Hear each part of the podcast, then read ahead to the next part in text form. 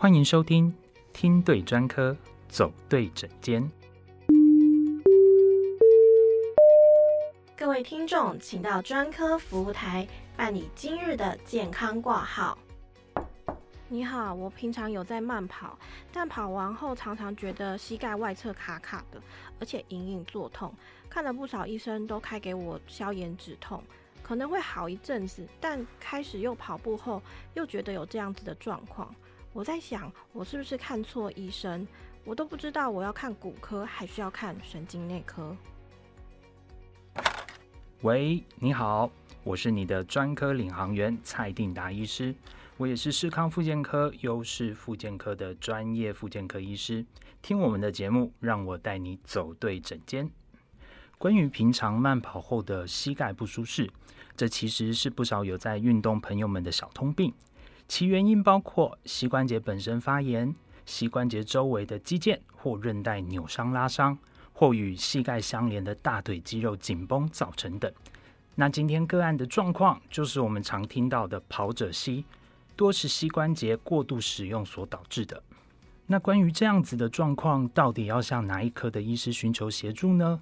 这时候，我会建议你洽询复健科。跑者膝的正确疾病名称是髂胫束症候群。髂胫束是位在我们大腿侧边的一个结构，它从侧边骨盆的上缘一直延伸，经过大腿侧边，一直连接到膝盖外侧。这条髂胫束是由我们部分的臀肌、大腿侧边与后外侧的肌肉。以及大腿外侧筋膜所组成的一个具有强大韧性的结构。髂胫束症候群造成的原因，多是因为当我们在高速奔跑的情况下，当臀肌跟大腿肌肉在做反复的收缩时，会造成髂胫束产生巨大的张力，进而压迫髂胫束下方的组织。而在髂胫束末端连接膝关节外侧的位置，是压力最大的地方。也因此，常常感觉到疼痛的地方会是在膝盖外侧。髂胫束症候群往往是不需要开刀的，它是可以透过保守性的治疗来处理的。而复健科的医师正好能够提供这样子的治疗。若听众朋友们也有这样子的问题，请一定要听对专科，才能走对诊间哦。在音乐过后，马上就让我们进行下一个单元——专科来解析。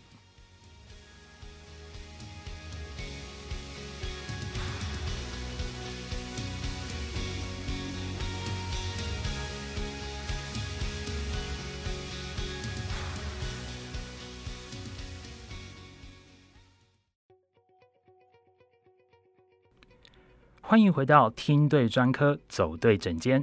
我是你的专科领航员蔡定达医师。看懂你的状况，才能带你找到更精确的治疗方式哦。今天我们聊的议题是运动带来的膝关节伤害，而造成膝盖痛的原因有很多，常见的有股四头肌的肌腱发炎、髌骨肌腱炎，也就是所谓的跳跃膝；刚刚提到的髂胫束症候群，也就是跑者膝；膝关节发炎。或因退化软骨磨损造成的退化性关节炎。接下来我们会来做解析，并且简单的跟大家介绍如何自我初步判断。但更精确的治疗一定要透过专业医师来诊断哦，切勿自行复健或相信民间偏方。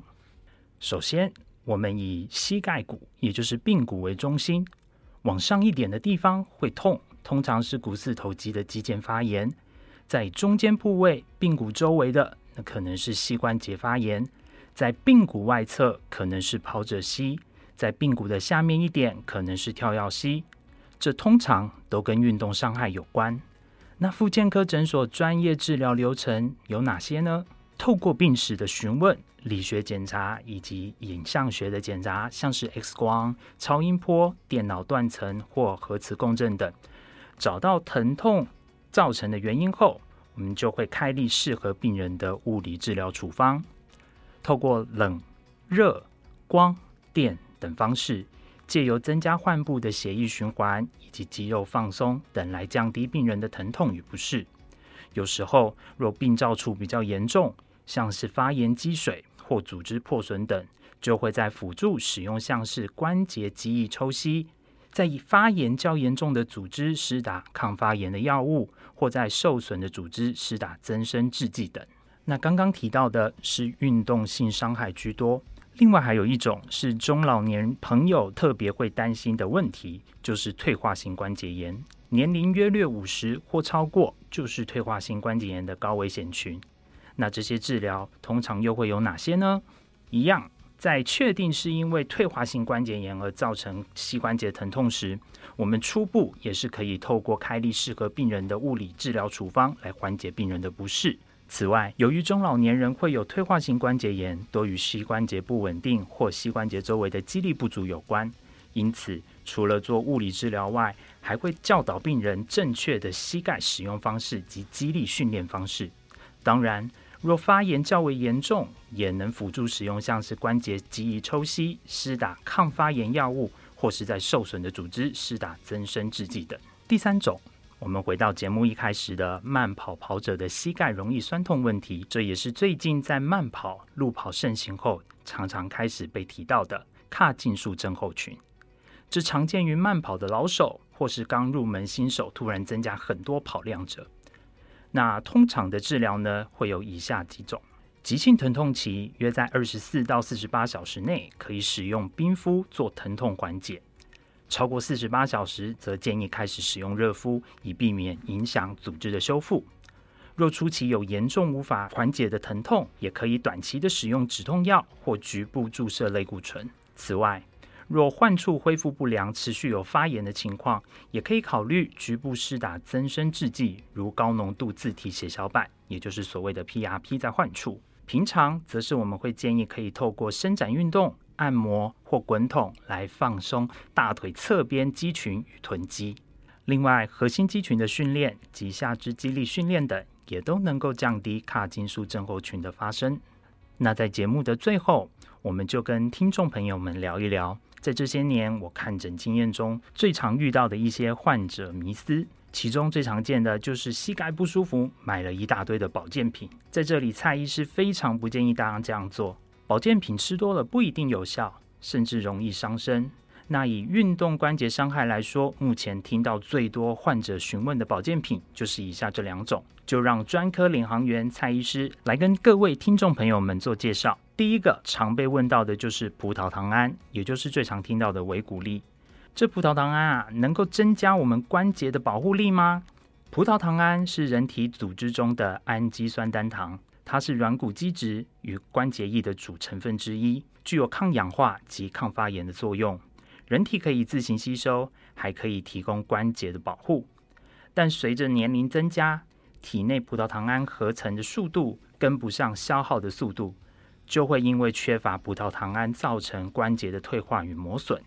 摄取葡萄糖胺类的产品，副作用并不常见。但是有少数人摄取后会有肠胃道的症状，包括腹痛、腹泻、恶心、胃灼热等，或者是过敏反应，如血管水肿、气喘与光敏感等。尤其针对海鲜过敏者，使用抗凝血剂者。服用糖尿病药物者、眼压过高者、高血压患者及肝肾功能不全等这六大族群，应先询问医师建议后再使用哦。因此，保健食品不是说吃多就有效，人体的组成非常复杂，而且有一定的吸收上限。根据人体的实验结果，硫酸盐类葡萄糖胺，每人每天摄取一千五百毫克即可，多食无益，还必须搭配低冲击性有氧运动，例如游泳、散步。或骑脚踏车等飞跳、蹲类型的运动，或者体重控制，才能强化关节力量、活动度及减缓膝关节的退化。而且不一定每个症状都适合服用。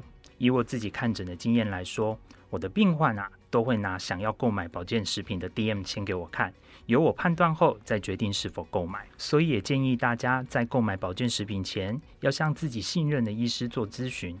特别是有慢性疾病的朋友。第二种是相信很多听众朋友们都听过的 UC Two，也就是能够提升身体灵活度的保健食品。那 UC Two 是什么呢？UC Two 啊是非变性第二型胶原蛋白的缩写。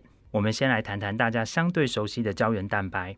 人体的胶原蛋白总共有分成五个类型，主要的第一型胶原蛋白约占百分之九十，它广泛分布在我们的皮肤、毛发、牙齿、指甲。肌肉、骨骼、器官、血管、韧带和肌腱等。而第二型胶原蛋白富含在关节软骨中，这也是提升行动力会优先想到第二型胶原蛋白的原因。再来，我们来谈谈似乎有点陌生的变性与非变性。当胶原蛋白因制作的需要受高温、酸、碱的影响，失去蛋白质原始结构，此称为变性胶原蛋白。相反的，非变性胶原蛋白则是在专利萃取下保有原始三股螺旋结构的胶原蛋白。也因为非变性胶原蛋白保有原始的螺旋结构，才能发挥其原本的生理功效。这也就是为什么非变性二型胶原蛋白能成为提升灵活行动力的营养补充品。其实也是蛮多朋友们会询问我的保健食品。那也有不少朋友会问说，那到底什么时候吃比较好呢？我建议是在早餐前或是餐与餐之间的空档吃，因为空腹的时候啊，胃酸量比较低，可以减少破坏 UC2 蛋白结构的可能性。那你说保健食品对于复健、运动伤害有没有作用呢？其实啊，有吃会有感，但若是你不遵照医师的指示，不改变生活习惯、运动姿势，或没有好好接受正规的疗程，那吃再多啊，也都是没有用的。最后再提醒听众朋友们，保健食品多半用于辅助治疗，但绝对不能够取代正规治疗。如果还有什么有关健康的问题，也都能来信义士康复健科诊所来找我聊聊哦。听对专科，走对诊间，我是你的专科领航员蔡医师，我们下集节目见。